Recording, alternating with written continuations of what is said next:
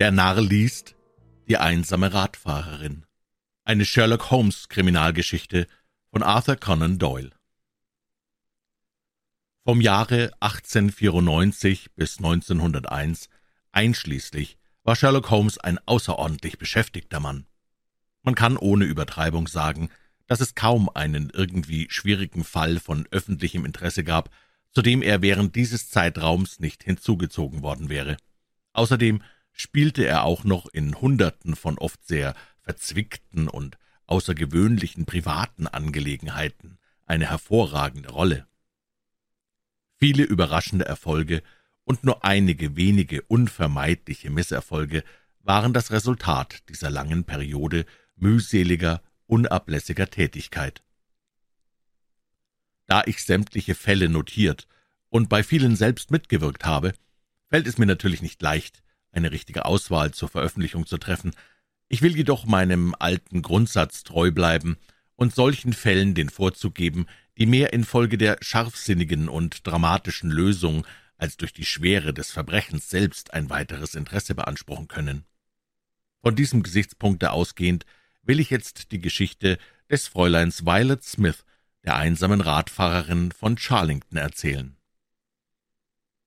In dieser Angelegenheit wurden durch unsere Untersuchung eigentümliche, begleitende Umstände ans Licht gebracht, welche zu einem ganz unerwarteten tragischen Ende führten. Wenn auch in Anbetracht der Verhältnisse mein Freund gerade diejenigen Fähigkeiten, deren wegen er berühmt wurde, nicht voll zur Geltung bringen konnte, so gehört doch dieser Fall infolge der begleitenden Nebenumstände mit zu den bemerkenswertesten. Aus meinem Tagebuch geht hervor, dass wir am Sonnabend, den 23. April 1895, zum ersten Male den Besuch des Fräulein Smith erhielten. Holmes war, wie ich mich erinnere, äußerst unangenehm, weil er damals in ein sehr dunkles Problem, die absonderliche Verfolgung des bekannten Tabakkönigs John Vincent Harden vertieft war. Mein Freund, der Konzentration der Gedanken über alles schätzte, war stets ungehalten, wenn seine Aufmerksamkeit von dem Gegenstande, der ihn gerade beschäftigte, durch irgendetwas anderes abgelenkt wurde. Und doch musste er, wenn er nicht unhöflich werden sollte, was seiner Natur zuwider war, die Erzählung des jungen, hübschen Mädchens ruhig anhören, das noch in später Abendstunde zu uns in die Bakerstraße kam und uns um Rat und Beistand bat. Es war vergeblich, die junge Dame darauf aufmerksam zu machen, dass seine Zeit bereits voll und ganz in Anspruch genommen sei. Sie war mit dem festen Entschluss gekommen, uns ihre Geschichte vorzutragen und würde, bevor sie das getan hätte, nur mit Gewalt zu entfernen gewesen sein. So sah sich Holmes denn gezwungen, unserem schönen Eindringling einen Stuhl anzubieten und ihn zu ersuchen, uns zu erzählen, was ihn bedrückte. Wenigstens kann es sich bei Ihnen um keine Gesundheitsstörung handeln, sagte er, nachdem er sie scharf betrachtet hatte. Bei einer so kühnen Radfahrerin gibt's keine Körperschwäche. Sie sah erstaunt auf ihre Füße, und ich konnte an ihren Schuhen sehen, dass sie an einer Stelle durch die Reibung am Pedal etwas abgeschabt waren. Allerdings rate ich ziemlich viel, Herr Holmes, und das steht auch in einem gewissen Zusammenhang mit meinem heutigen Besuch bei Ihnen. Mein Freund nahm die bloße Hand der Dame in die seinige und untersuchte sie mit so viel Aufmerksamkeit und so wenig Gefühl, wie ein Kenner eine Warenprobe. »Sie werden entschuldigen«, sagte er, indem er sie losließ, »aber in meinem Beruf darf man nichts außer Acht lassen. Ich war beinahe versucht anzunehmen, dass Sie Schreibmaschine schreiben, aber es kommt offenbar vom Klavierspielen. Siehst du die plattgedrückten Fingerspitzen, Watson, die bei beiden Berufsarten charakteristisch sind? Aber das Gesicht zeigt einen geistigen Zug.« Er drehte es zart gegen das Licht den Maschineschreiberinnen gewöhnlich nicht haben. Diese Dame ist also wohl Musiklehrerin. Jawohl, Herr Holmes, ich gebe Klavierunterricht. Auf dem Lande, so viel aus ihrer Gesichtsfarbe hervorgeht. Jawohl, mein Herr, in der Nähe von Farnham, an der Grenze von Surrey. Eine schöne Gegend, die interessante Erinnerungen in mir wachruft. Watson, entsinnst du dich noch, dass wir dort äh, in der Nähe den Schmied Stamford gefasst haben? Nun, Fräulein Violet, was ist Ihnen bei Farnham denn passiert?« Die junge Dame gab folgende klare und ruhige Schilderung. »Mein Vater lebt nicht mehr, Herr Holmes. Er hieß James Smith und war Kapellmeister am alten königlichen Theater. Meine Mutter und ich hatten weiter keine Verwandten als einen Onkel, Ralph Smith, Dieser ist vor 25 Jahren nach Afrika ausgewandert, und wir haben seit jener Zeit kein Wort von ihm gehört. Unser Vater ließ uns in großer Armut zurück, aber eines Tages erfuhren wir, dass in der Times ein uns betreffender Aufruf gestanden habe. Sie können sich unsere Aufregung denken, denn wir glaubten, es habe uns jemand ein Vermögen ausgesetzt. Wir gingen sofort zu dem in der Zeitung namhaft gemachten Vertreter. Dort trafen wir zwei Herren, Herrn Carruther und Herrn Woodley, die zu Besuch aus Südafrika in der Heimat weilten. Sie sagten uns, mein Onkel sei ein Freund von ihnen gewesen und vor einigen Monaten ganz arm in Johannesburg gestorben. Er hätte sie noch kurz vor seinem Tode beauftragt, sich nach seinen Verwandten umzusehen und sie vor Not zu schützen. Es kam uns sonderbar vor, dass sich Onkel Ralph, der sich zu seinen Lebzeiten nie um uns gekümmert hatte, noch um unser Wohlergehen nach seinem Tode solche Sorgen machen sollte. Herr Carruthers klärte jedoch die Sache dahin auf, dass mein Onkel damals erst den Tod meines Vaters in Erfahrung gebracht und dadurch nun ein gewisses Verantwortlichkeitsgefühl gehabt hätte. »Entschuldigen Sie«, sagte Holmes, »wann fand diese Unterredung statt?« »Vergangenen Dezember, vor vier Monaten.« »Bitte fahren Sie fort.« Herr Woodley machte auf mich einen höchst unangenehmen Eindruck. Er hatte ein gemeines, pausbäckiges Gesicht mit rotem Schnurrbart und glatt gescheiteltem Haupthaar und warf mir die ganze Zeit über freche Blicke zu. Er kam mir vollkommen hässlich und widerwärtig vor, und ich fühlte bestimmt, dass Cyril von einer solchen Bekanntschaft nichts würde wissen wollen. »Aha, Cyril heißt er«, sagte Holmes lächelnd. Junge Dame errötete und lachte. »Ja, Herr Holmes, äh, Cyril Morton ist sein Name. Er ist Ingenieur, und wir wollen uns Ende des Sommers verheiraten. Ach Gott, wie bin ich nur auf ihn zu sprechen gekommen? Was ich sagen wollte, Herr Woodley, erschien mir äußerst hassenswert. Dagegen war mir Herr Carruthers, obwohl viel älter, nicht unsympathisch. Er war ein dunkler, blasser Mann mit glatt rasiertem Gesicht und von ruhigem Temperament. Er hatte gute Manieren und ein angenehmes Lächeln. Er erkundigte sich nach unseren Verhältnissen, und als er erfuhr, dass wir arm seien, machte er mir den Vorschlag, seiner einzigen zehnjährigen Tochter Musikunterricht zu erteilen. Ich sagte ihm, dass ich meine Mutter nicht gerne allein lassen möchte. Darauf erwiderte er, dass ich sie alle Sonnabend besuchen könnte. Er bot mir hundert Pfund fürs Jahr. Gewiss eine noble Bezahlung. Ich willigte schließlich ein und ging hinunter nach Chiltern Orange, ungefähr sechs Meilen von Farnham entfernt. Herr Carruthers war Witwer und hatte zur Führung des Haushaltes eine sehr achtbare ältere Dame, Frau Dixon, in seine Dienste genommen. Die Tochter war ein recht liebenswürdiges Kind, und alles schien gut zu gehen. Herr Carruthers war sehr gut gegen mich.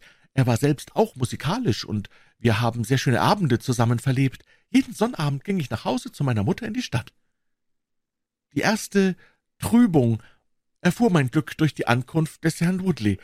Er kam zu Besuch auf eine Woche, aber ach, mir wurde sie länger als drei Monate. Es war ein schrecklicher Mensch, ein furchtbarer Prahlhans bei allen Leuten, aber bei mir am allermeisten. Er machte mir hässliche Liebeserklärungen, renommierte mit seinem Reichtum, wenn ich ihn heiratete, würde ich die herrlichsten Diamanten in ganz London bekommen, und eines Tages endlich, als ich ihm sagte, dass ich nichts mit ihm zu schaffen haben wollte, nahm er mich in seine Arme, er war riesig stark, und schwor, dass er mich nicht eher loslassen würde, bis ich ihm einen Kuss gegeben hätte.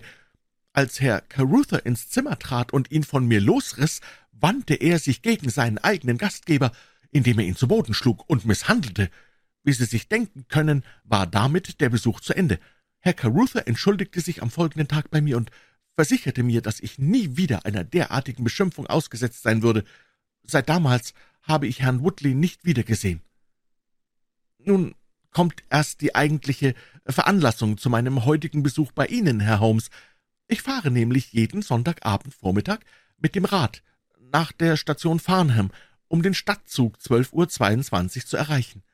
Der Weg von Chiltern Grange ist sehr einsam, besonders ein Teil, der über eine Meile zwischen der Charlingtoner Heide auf der einen und den großen Wäldern von Charlington Hall auf der anderen Seite hindurchführt. Hier ist es eine wahre Seltenheit, wenn man einem Fuhrwerk oder einem Menschen begegnet. Erst wenn man auf die Höhe von Crooksbury kommt, wird die Straße etwas lebhafter. Vor zwei Wochen passierte ich diese Strecke, und als ich mich zufällig umdrehte, erblickte ich hinter mir einen Mann, der auch auf einem Rad saß. Er schien in mittleren Jahren zu sein und hatte einen kurz geschnittenen schwarzen Bart. Vor Farnham schaute ich mich noch einmal um, der Mann war jedoch verschwunden, und so dachte ich später gar nicht mehr an die Geschichte. Zu meiner größten Überraschung sah ich jedoch auf der Rückfahrt am Montag den Mann wieder, und zwar genau an derselben Stelle und ebenso wieder am folgenden Sonnabend und Montag. Er blieb immer in derselben Entfernung und belästigte mich in keiner Weise, aber die Sache kam mir doch eigentümlich und unheimlich vor. Ich erzählte es Herrn Carruthers. Es schien ihm auch auffallend, und er tröstete mich damit, dass er Pferd und Wagen bereits bestellt hätte, so dass ich künftighin diese einsamen Wege nicht mehr allein zu machen brauchte. Der Wagen, er sollte diese Woche kommen, aber aus irgendeinem Grunde wurde er nicht geliefert, und ich musste wieder nach der Station radeln. Das war heute Morgen. Wie Sie sich denken können, hielt ich auf der Charlingtoner Heide Umschau, und wahrhaftig, der Mann war wieder da, genau wie die vorhergehenden Male. Er kam mir nie so nahe, dass ich sein Gesicht deutlich sehen konnte, aber sicher war es ein Unbekannter. Er trug einen dunklen Anzug und eine Tuchmütze. Das Einzige, was ich richtig sehen konnte, war sein dunkler Bart. Ich hatte heute weniger Angst, war vielmehr neugierig und fest entschlossen, herauszukriegen, wer er sei und was er wolle. Ich fuhr ganz langsam. Da fuhr er auch so langsam. Ich hielt ganz an, er ebenfalls. Nun wollte ich ihm eine Falle stellen. Der Weg macht eine scharfe Biegung. Ich fuhr rasch um die Ecke herum, sprang ab und wartete. Er sollte nun schnell ebenfalls herumsausen und an mir vorüberkommen, ohne vorher halten zu können. Aber er ließ sich nicht sehen. Ich fuhr zurück und guckte um die Ecke. Ich konnte die Straße eine Meile weit überblicken. Er war jedoch nirgends zu entdecken. Das plötzliche Verschwinden wurde dadurch noch rätselhafter, dass an dieser Stelle kein Seitenweg abging, den er benutzt haben könnte. Holmes rieb sich vergnügt die Hände. »Der Fall ist von ganz besonderer Art«, sagte er. »Wie viel Zeit lag wohl dazwischen? Ich meine, zwischen Ihrer Fahrt um die Ecke und Ihrer Umkehr, wo niemand mehr zu sehen war?« »Na, zwei oder drei Minuten?« »In dieser Zeit kann er also nicht auf der Straße außer Seeweite gekommen sein?« und Seitenwege sagen Sie, gibt's dort nicht? Nein. Dann muss er auf einem Fußpfad nach der einen oder anderen Seite entkommen sein. Nach der Seite der Heide ist es ausgeschlossen, denn da müsste ich ihn gesehen haben. Wenn das alles unmöglich ist, so bleibt nur der eine Ausweg nach Charlington Hall zu. Haben Sie noch weitere Angaben zu machen? Nein, Herr Holmes. Ich möchte nur noch bemerken, dass ich sehr bestürzt war und mich nicht eher beruhigen werde, bis ich Ihren erfahrenen Rat und Ihren Beistand habe. Holmes verharrte eine Zeit lang in Schweigen. »Wo wohnt Ihr Bräutigam?« fragte er endlich. »In Coventry. Er ist bei der Midland Elektrizitätsgesellschaft in Stellung.« »Sollte er nicht vielleicht äh, Sie haben überraschen wollen?« »Oh, Herr Holmes, und ob ich den nicht erkannt hätte?« »Haben Sie sonst noch Verehrer gehabt?« »Ja, einige, ehe ich Cyril kennenlernte.« »Und seitdem weiter keinen?« »Wenn Sie den schrecklichen Woodley nicht so nennen wollen, nein.« Sonst wissen Sie von keinem.« Unsere hübsche Klientin wurde etwas verlegen. »Gestehen Sie es nur, Fräulein Smith«, sagte Holmes. »Wer hat Sie außerdem noch verehrt?« »Ach, es ist vielleicht bloß Einbildung von mir, aber manchmal schien mir es, als ob mein Prinzipal, Herr Carruthers, sich stärker für mich interessiere. Wir sind ziemlich viel zusammen, ich begleite ihn abends auf dem Klavier. Er hat zwar nie etwas geäußert, er ist ein gebildeter Mann, aber ein Mädchen fühlt's schon heraus. Aha, rief Holmes und machte ein ernstes Gesicht. Was führt er für ein Leben? Er ist reich. Ähm, und er hat keine Wagen und Pferde. Wenigstens gibt er sich den Anstrich größerer Wohlhabenheit. Er geht wöchentlich zwei bis dreimal zur Stadt. Er ist an südafrikanischen Minenwerten stark interessiert. Setzen Sie mich sofort in Kenntnis wenn sich die Angelegenheit weiterentwickelt, Fräulein Smith. Ich habe gegenwärtig sehr viel zu tun, werde mir doch die Zeit nehmen, in Ihrer Sache Nachforschungen anzustellen. Tun Sie aber inzwischen keinen Schritt, ohne mich vorher zu benachrichtigen. Adieu. Hoffentlich haben Sie uns nur Gutes zu berichten. Es ist ganz natürlich, dass ein solches Mädchen umworben wird, sagte Holmes und tat nachdenklich einen Zug aus der Pfeife. Dass es aber auf dem Rad und auf einsamen Landstraßen geschieht, ist doch auffallend. Zweifellos ist's ein stiller Liebhaber. Der ganze Fall scheint mir an sich weniger interessant, Watson. Er bietet aber eigentümliche Begleitumstände, die allerhand Anregung zum Nachdenken geben. Das Merkwürdigste ist, dass sich der Mann nur an der einzigen Stelle gezeigt hat, nicht wahr? Gewiss. Wir müssen damit beginnen, die Pächter von Charlington Hall ausfindig zu machen. Dann müssen wir auskundschaften, woher die Freundschaft zwischen Caruther und Woodley stammt. Sie scheinen doch grundverschiedene Charaktere zu sein. Wie kamen Sie beide dazu, sich so sehr um Ralph Smiths Verwandte zu kümmern? Ja, noch eins. Was ist das für ein sonderbarer Hausherr, der für eine Erzieherin das Doppelte des üblichen Gehaltes zahlt und sich kein Pferd hält, obwohl er sechs Meilen vom Bahnhof wohnt? Das ist sonderbar, Watson. Höchst sonderbar. Du willst also hinuntergehen? Nein, mein Lieber, das kannst du tun. Vielleicht ist es doch nur eine unwichtige Sache, und ich kann meine bedeutungsvolle Untersuchung deswegen jetzt nicht unterbrechen. Montag in der Früh kannst du in Farnham sein und musst dich dann in der Nähe der Charlingtoner Heide verbergen, aufpassen, was sich ereignet, und nach eigenem Ermessen vorgehen. Wenn du dann noch über die Inhaber von Charlington Erkundigungen eingezogen hast, fährst du zurück und erstattest mir Bericht. Und nun eher kein Wort mehr über die Sache, bis wir einen soliden Untergrund gefunden haben, auf dem wir weiter bauen können.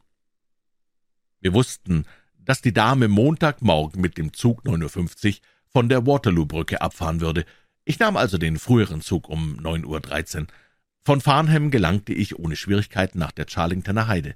Der Schauplatz des Abenteuers der jungen Dame war gar nicht zu verfehlen. Auf der einen Seite des Weges breitete sich weithin die Heide aus, auf der anderen zog sich ein Wäldchen mit stattlichen Bäumen hin, welches von alten Taxussträuchern umgeben war. In diesem großen Park führte ein Haupteingang aus Stein. Die Steine waren von Moos überzogen, und die Pfeiler zeigten noch verwitterten heraldischen Schmuck. Außer dieser Einfahrt bemerkte ich noch mehrere Lücken in dem Heckenzaun und schmale Pfade, auf denen man den Wald erreichen konnte. Die Gebäude selbst waren von der Straße aus nicht zu sehen, aber die ganze Umgebung zeugte von dem Verfall dieses Besitztums. Das weite Heideland war mit goldenen Ginsterblüten übersät, die in dem herrlichen Frühlingssonnenschein glänzten.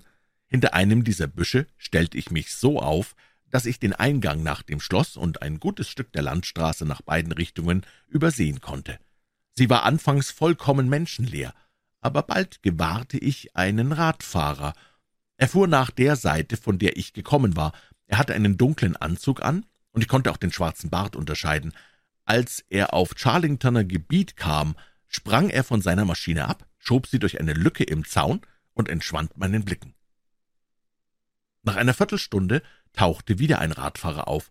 Ich bemerkte bald, dass es unsere junge Dame war, die vom Bahnhof kam. Ich sah, wie sie sich umschaute, als sie den Wald erreichte.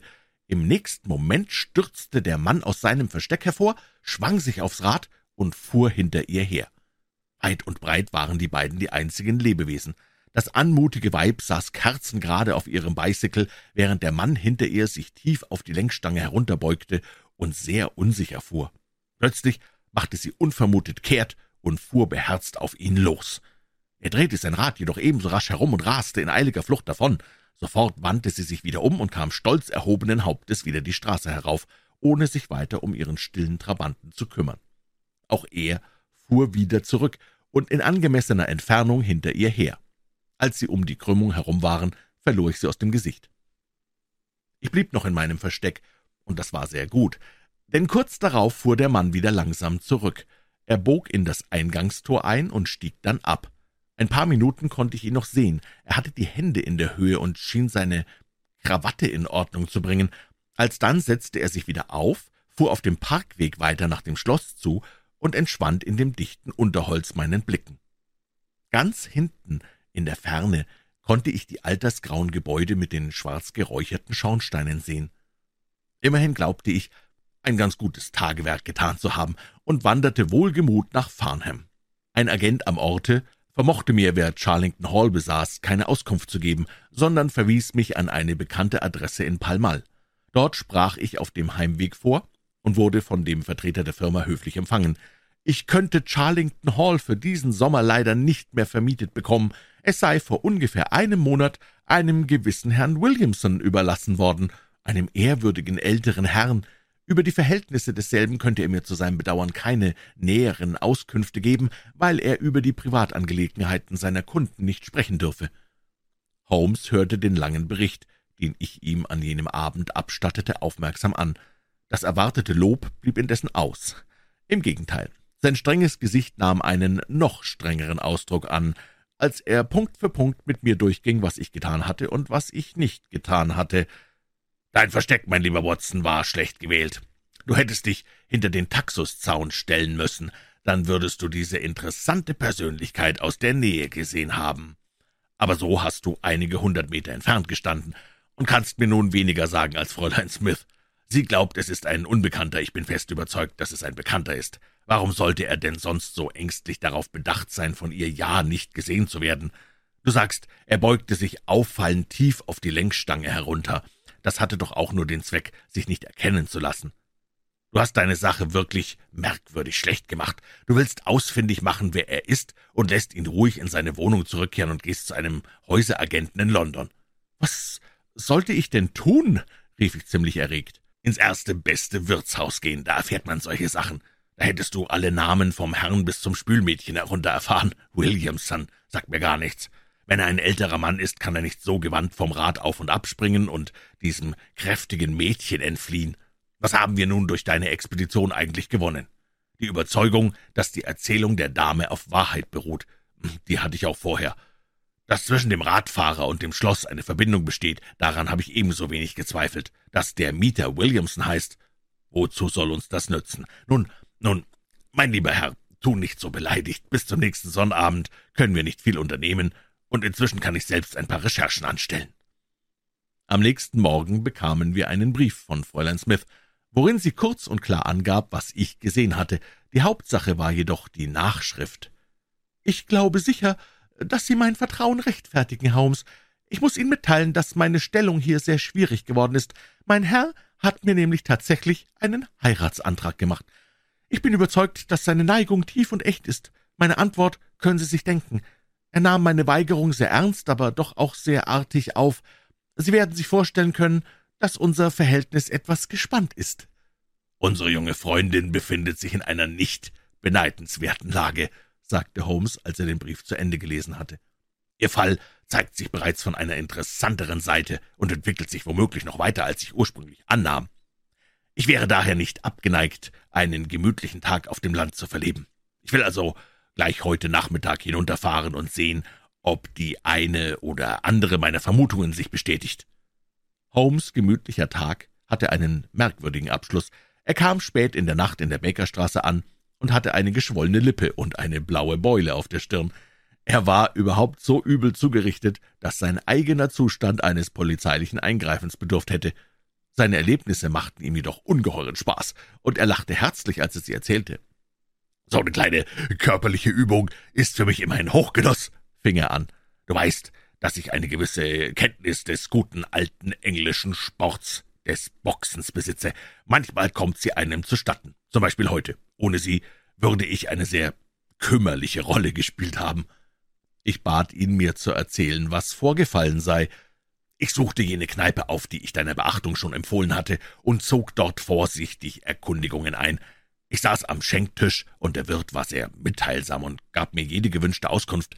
Williamson ist ein Mann mit weißem Bart und lebt allein mit kleiner Dienerschaft. Es geht das Gerücht, dass er Geistlicher ist oder doch gewesen ist aber ein paar Vorfälle während seines kurzen Aufenthaltes im Schlosse erscheinen mir sehr wenig geistlich. Ich habe schon in einem Büro für Kirchensachen nachgefragt und die Auskunft erhalten, dass ein Mann dieses Namens im Amt gewesen ist, aber eine äußerst dunkle Karriere hinter sich hat. Der Wirt sagte mir ferner, dass am Ende der Woche gewöhnlich Besucher nach dem Schloss kommen. Eine feine Gesellschaft, Herr, und ein Herr mit rotem Schnurrbart namens Woodley sei stets dort. Wir waren in unserer Unterhaltung gerade so weit gediehen, als dieser Herr selbst eintrat. Er hatte nebenan in der Schenkstube gesessen und Bier getrunken und die ganze Unterredung mit angehört. Wer ich wäre, was ich wünschte, was ich mit diesen Fragen bezweckte. Die Worte quollen nur so aus seinem Munde, und seine Ausdrücke waren ziemlich kräftig. Sie endigten in einer wüsten Schimpferei, und zum Schluss versetzte er mir einen Faustschlag, den ich nicht mehr ganz parieren konnte. Die paar nächsten Minuten waren köstlich. Ich hatte einen regelrechten Kampf gegen einen wüsten Raufbold. Du siehst, wie ich daraus hervorgegangen bin. Herr Woodley musste in einem Wagen nach Hause gefahren werden. Damit endete meine Landpartie, und ich muss auch zugeben, dass dieser Tag so erfreulich er auch äh, für mich sonst war, nicht viel mehr Zweck gehabt hat als der deinige. Der Donnerstag brachte uns einen zweiten Brief unseres Schützlings. »Sie werden nicht weiter überrascht sein, Herr Holmes«, schrieb sie, »wenn ich Ihnen mitteile, dass ich die Stelle bei Herrn Carruthers verlasse. Selbst das hohe Gehalt kann mich für meine Leiden nicht entschädigen. Am Sonnabend komme ich hinauf nach London und werde nicht wieder zurückkehren. Herr Carruthers hat sein Gefährt bekommen, und somit sind die Gefahren des einsamen Weges, wenn überhaupt je welche bestanden haben, nun vorüber. Die besondere Veranlassung zum Aufgeben meines Dienstes ist nicht nur das gespannte Verhältnis mit Herrn Carruthers, sondern die Wiederankunft jenes verhassten Mannes, des Herrn Woodley. Er war immer hässlich, Jetzt sieht er aber noch schrecklicher aus als je. Er scheint einen Unfall erlitten zu haben. Er ist ganz entstellt. Ich sah ihn am Fenster. Glücklicherweise bin ich ihm nicht begegnet. Er hat lange mit Herrn Carruthers verhandelt, der danach einen sehr erregten Eindruck machte. Woodley musste sich in der Nachbarschaft aufhalten, denn er hat nicht hier geschlafen, und trotzdem sah ich ihn heute Morgen bereits im Garten umherschleichen. Er ist mir widerwärtiger als ein wildes Tier. Ich verabscheue und fürchte ihn mehr, als ich es in Worten ausdrücken kann. Wie kann Herr Carruthers einen solchen Menschen nur eine Minute dulden?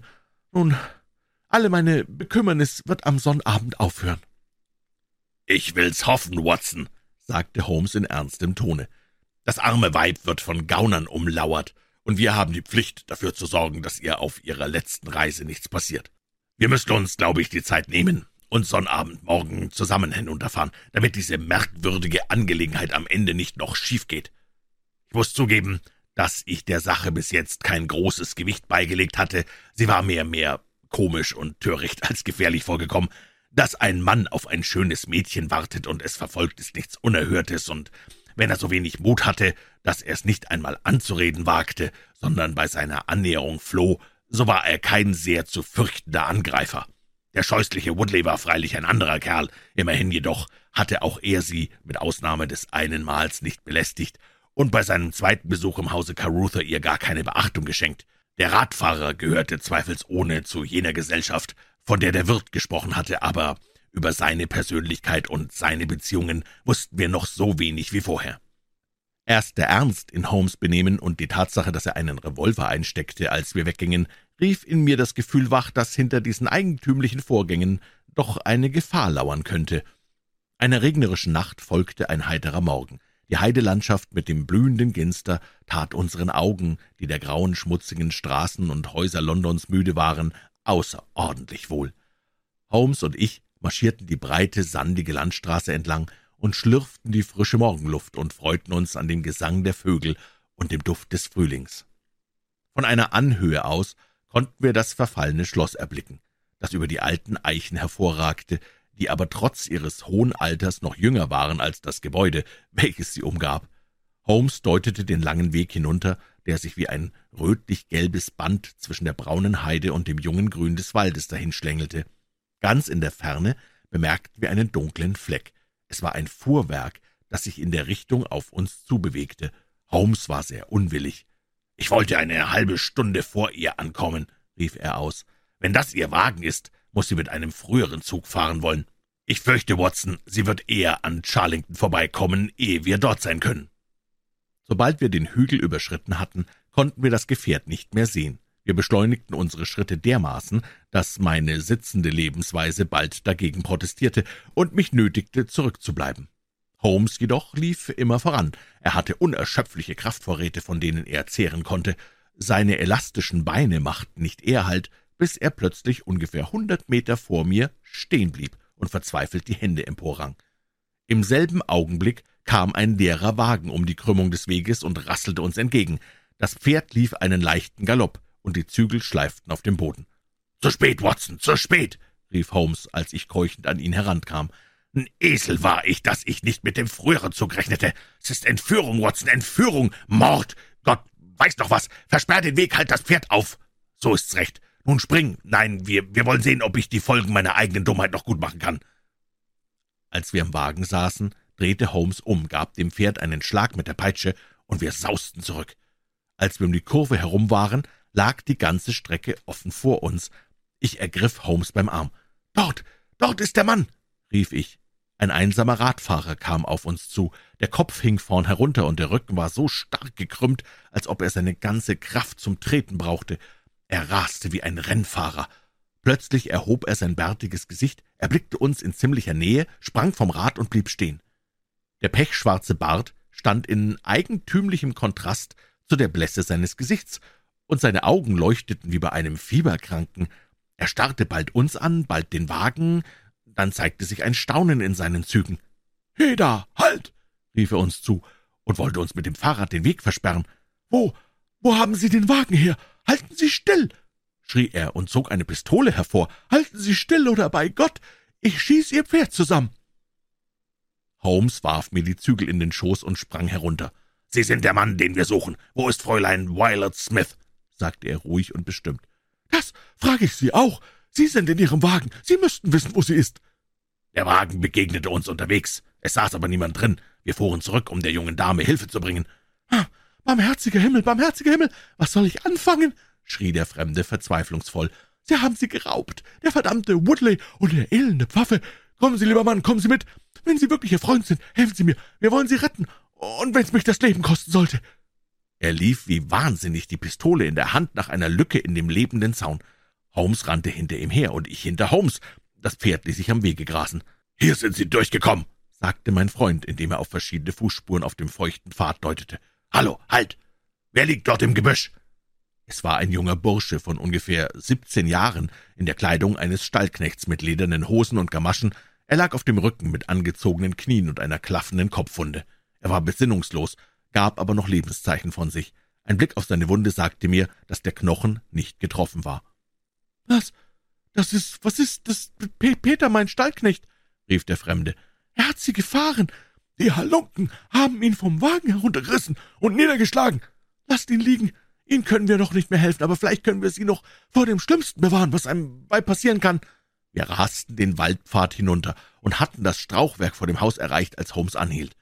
»Sie sind nicht ins Haus gegangen. Hier ist Ihre Fährte links hier an den Lorbeerbüschen entlang. Hab's mir gleich gedacht.« Während er sprach, drangen aus dem dichten grünen Buschwerk vor uns gellende Angstschreie eines Weibes an unser Ohr, Schreie, aus denen Wut und Schrecken zu hören war. Sie endigten plötzlich auf ihrem Höhepunkt, in gurgelnden Lauten, wie wenn jemand gewürgt wird.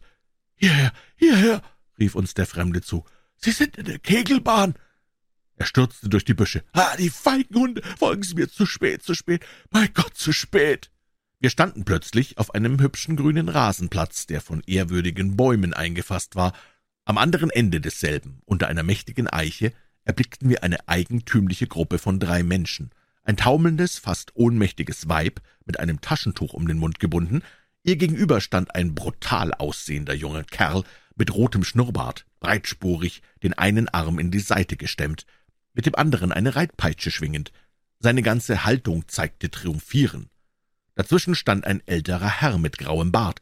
Er trug einen schwarzen Priesterrock über einem hellen Sommeranzug und hatte offenbar eben die Trauung vollendet, denn als wir auf der Bildfläche erschienen, klappte er gerade sein Gebetbuch zu, klopfte dem Bräutigam kräftig auf die Schulter und gratulierte ihm in jovialer Weise.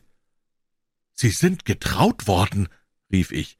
»Kommen Sie«, schrie unser Führer, »kommen Sie!« er stürzte über den Rasen, Holmes und ich hinter ihm her. Als wir näher kamen, wankte die Dame an den Baumstamm, um sich daran festzuhalten. Der Ex-Priester Williamson machte eine höhnische Verbeugung, und der Renommist Woodley schritt uns frohlockend entgegen. »Du kannst deinen Bart abnehmen, Bob«, sagte er zu unserem Verbündeten. »Ich kenne dich zur Genüge. Nun du und deine Genossen, ihr kommt grad recht. Darf ich euch Frau Woodley vorstellen?« die Antwort unseres Führers war sehr merkwürdig. Er riss den schwarzen Bart, womit er sich unkenntlich gemacht hatte, herunter und warf ihn zur Erde. Darunter kam ein langes, bleiches, glatt rasiertes Gesicht zum Vorschein. Dann zog er seinen Revolver hervor und hielt ihn auf den jugendlichen Schurken, der auf ihn zukam und drohend die Reitpeitsche schwang. »Jawohl«, sagte er, »ich bin Bob Caruther und werde diesem Weibe Recht verschaffen, und wenn ich dafür an den Galgen kommen soll, ich hab dir gesagt, was ich tun würde, wenn du Gewalt anwendest, und bei Gott, ich halte mein Wort.« »Du kommst zu spät. Sie ist meine Frau.« »Nein, deine Witwe!« Ein Schuss krachte, und durch Woodleys Weste spritzte das Blut hervor. Er drehte sich im Kreis herum und fiel mit einem lauten Aufschrei zur Erde. Sein ekelhaftes rotes Gesicht wurde schrecklich blass. Der Alte im Talar brach in eine Flut von Schimpfreden und Flüchen aus, wie ich sie noch nie gehört hatte. Er zog ebenfalls einen Revolver, aber bevor er ihn in Schusshöhe brachte, sah er Holmes Waffe auf sich gerichtet. »Genug«, sagte mein Freund ganz kaltblütig. »Legen Sie das Ding fort. Heb's auf, Watson. Setz es ihm auf die Stirn. Danke dir. Sie, Caruther, geben Sie Ihren Revolver auch her.« Wir wollen keine Gewalttätigkeiten weiter. Kommen Sie, geben Sie mir. Wer sind Sie denn? Mein Name ist Sherlock Holmes. Heiliger Himmel! Sie haben schon von mir gehört, wie ich merke. Ich will die offizielle Polizei vertreten, bis sie selbst hier ist. Her, Sie, rief er einem Knecht zu, der erschreckt auf den Platz geeilt war. Kommen Sie her und reiten Sie so schnell wie möglich mit diesem Zettel nach Farnham. Er kritzelte rasch einige Worte auf ein Blatt aus seinem Notizbuch. Dieses Papier geben Sie dem Polizeiinspektor. Bis zu seinem Eintreffen bleiben Sie alle unter meiner Bewachung. Mit seinem entschlossenen und energischen Auftreten beherrschte Holmes die ganze Szene, und die Menschen waren alle Puppen in seiner Hand. Williamson und Carruthers mussten den verwundeten Woodley ins Haus schaffen, und ich reichte dem erschreckten Weibe den Arm. Der Verletzte wurde auf sein Bett gelegt, und ich untersuchte ihn auf Holmes Bitten. Als ich ihm darüber berichten wollte, fand ich ihn in dem alten Speisezimmer, seine beiden Gefangenen saßen vor ihm. »Er wird durchkommen«, sagte ich. »Was?« schrie Carruthers und sprang vom Stuhl. »Dann will ich erst auf und ihm den Rest geben. Soll dieses Mädchen, dieser Engel, sein Lebtag an diesen rohen Woodley gekettet sein?« »Darüber brauchen Sie sich nicht aufzuregen«, sagte Holmes. »Aus zwei gewichtigen Gründen ist diese Ehe unter allen Umständen ungültig. Erstens dürfen wir wohl die gesetzliche Berechtigung des Herrn Williamson anzweifeln.